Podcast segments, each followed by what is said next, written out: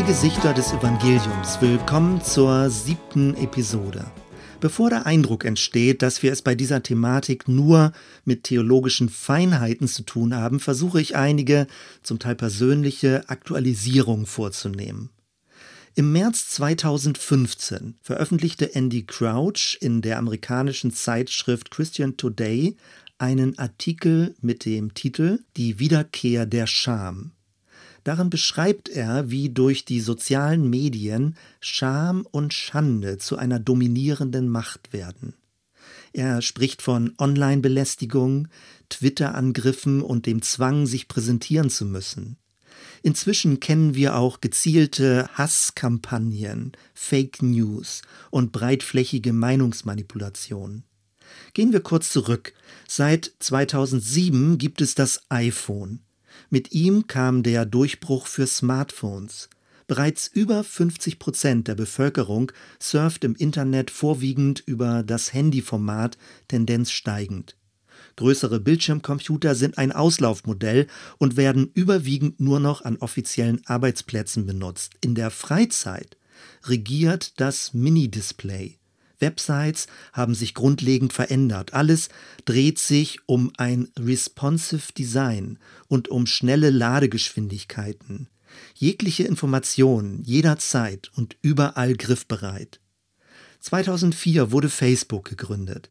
Die Erfolgsgeschichte begann damit, dass ein Student einen Universitätsserver hackte und ein Programm schrieb, welches jeweils zwei Fotos von Studentinnen für ein Ranking anbot. Per Klick sollten andere entscheiden, wer hübsch oder wer hässlich ist. Alle weiblichen Studenten wurden ohne ihre Zustimmung öffentlich mit Likes und Dislikes als attraktiv oder abstoßend markiert. Heute ist Facebook trotz wiederholter Datenskandale ein gigantisches globales Netzwerk. Millionen von Menschen geben dort ihre persönlichen Daten preis und teilen private Empfindungen, Fotos und Neuigkeiten. Und all das geschieht ja nicht nur auf Facebook, ebenso auch Filme auf YouTube, Fotos auf Instagram oder Snapchat und an vielen anderen Stellen. Warum tun Menschen das, obwohl sie doch wissen, dass ihre Daten voraussichtlich missbraucht werden? Die ältere Generation erinnert sich sicherlich noch an die letzte Volkszählung in Deutschland. Sie wurde in den 80er Jahren durchgeführt. Bei der Datenerhebung ging es um kaum mehr als zu erfassen, wie viele und welche Personen in einem Haushalt wohnen. Aber es gab viel Widerstand. Man hatte Sorge vor dem Überwachungsstaat. Es ging um Menschenwürde und Persönlichkeitsrechte.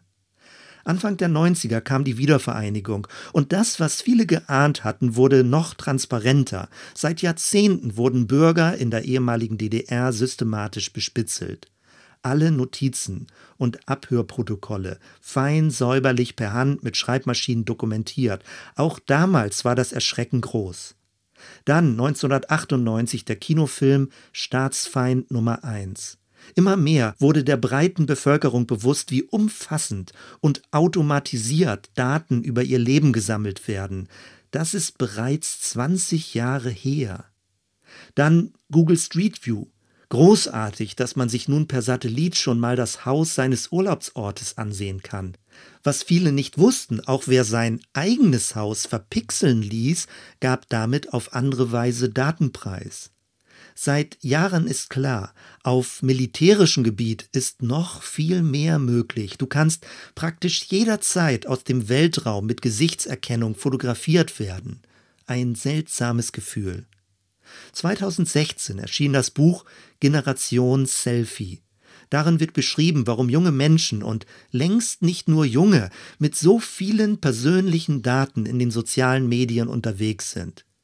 Warum fotografieren sie sich und teilen ihr Leben online? Antwort Sie möchten schöne Momente digital festhalten, besonders erscheinen, Aufmerksamkeit erregen, dazugehören oder einfach nur Spaß haben.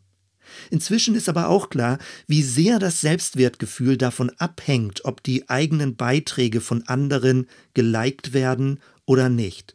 Und natürlich gibt es auch das Gegenteil. Du kannst im Netz auf vielfältige Weise lächerlich gemacht oder in Verruf gebracht werden. Der englische Begriff dafür ist Doxing. Es geht darum, jemanden in einer koordinierten Aktion bloßzustellen. Bei all diesen Phänomenen haben wir es aber nicht mit einer klassischen, kollektiven Honor-Shame-Kultur zu tun. Nach wie vor leben wir in einer hochindividualistischen Kultur. Vielleicht sind die Effekte deswegen sogar noch verheerender. Inmitten von Netzwerkbeschämungsmechanismen bleibt das einzelne Opfer hilflos in sich selbst verloren. Die Scham verlagert sich nach innen und führt zu einer totalen Selbstverneinung. Wenn ich mich in meine Schulzeit zurückversetze, habe ich folgende Erinnerung. Als junger Christ hatte ich verstanden, dass Jesus mir meine Schuld vergibt. Allerdings hatte ich nie eine dramatische Bekehrung. Mein Problem war weniger ein abgestumpftes Gewissen, sondern ein übersensibles Gewissen. Auch das Angstschutzmuster hat mich in einer gewissen Weise berührt. In unserer damaligen Pantomime-Gruppe ließen sich die bösen Mächte untermalt mit dramatischer Musik gut darstellen. Ebenso kam der befreiende Sieg Jesu gut zur Geltung. Zwischen der achten und neunten Klasse habe ich die Schule gewechselt. Ich musste bei Punkt Null beginnen. Das erste, was unter den Jungs gefragt wurde, war, ob ich gut Fußball spielen könne. Genau das war aber mein Wunderpunkt. Als dann Mannschaften gewählt wurden, blieb ich häufig bis zuletzt auf dem Feld stehen, bis der Lehrer mich zuteilte. Ein Stöhnen ging durch die Gruppe, die mich aufnehmen musste. Solche Erinnerungen vergisst man nicht. Öffentliche Beschämung ist vernichtend. Zum Glück dauerte diese Schulphase nur die ersten Wochen an, bis meine Klassengemeinschaft merkte, dass ich auf anderen Gebieten hilfreich sein konnte.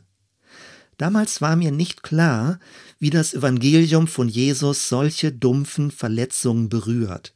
Über die Jahre habe ich bemerkt, dass es mich am tiefsten erreicht, wenn Jesus seine Schüler Freunde nennt.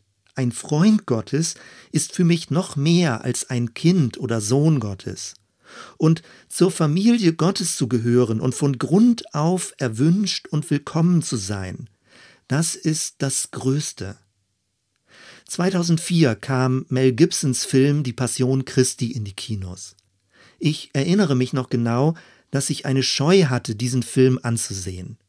Es ging weniger um die Brutalität und die Veranschaulichung der römischen Foltermethoden. Seltsamerweise war ich in diesem Bereich schon ziemlich abgestumpft.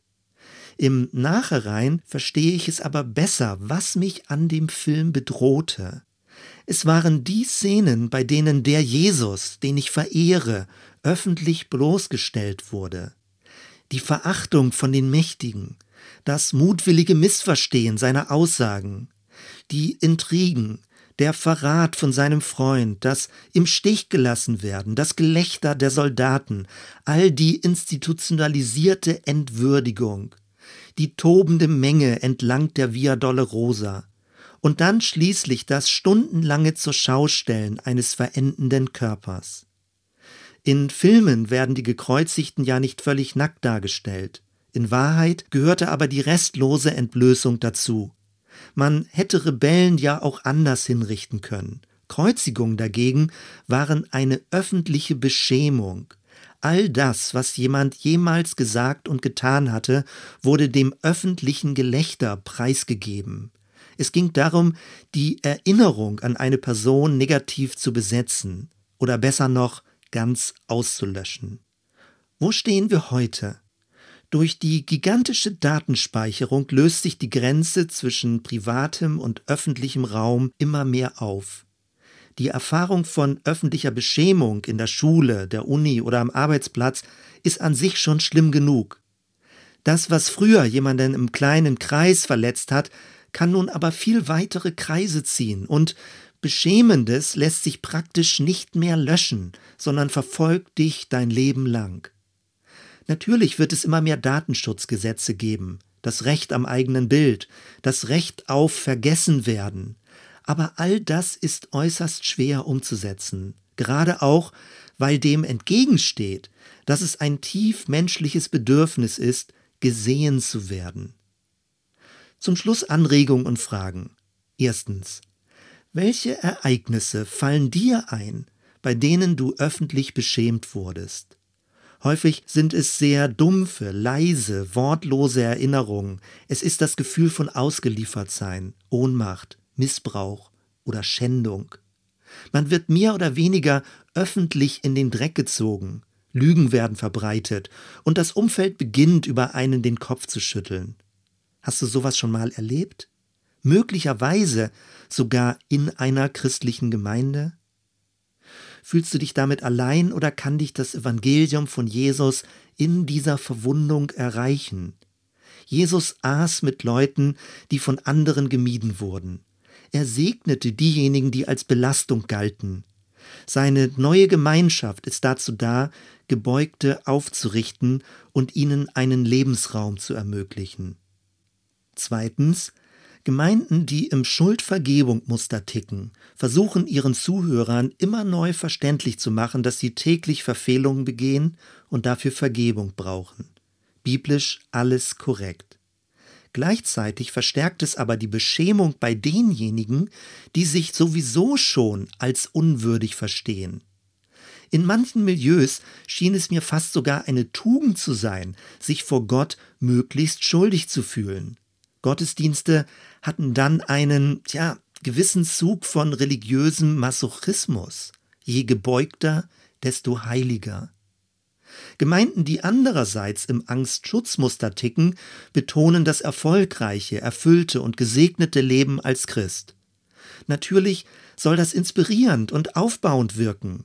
Manchmal löst es aber das genaue Gegenteil aus. Es lässt Zuhörer überfordert, deprimiert, und ohnmächtig zurück. Für mich alles Gründe, das Scham-Annahmemuster besser zu verstehen und anwenden zu lernen. Soweit erstmal. Wir hören uns bei der nächsten Episode. Bis dann.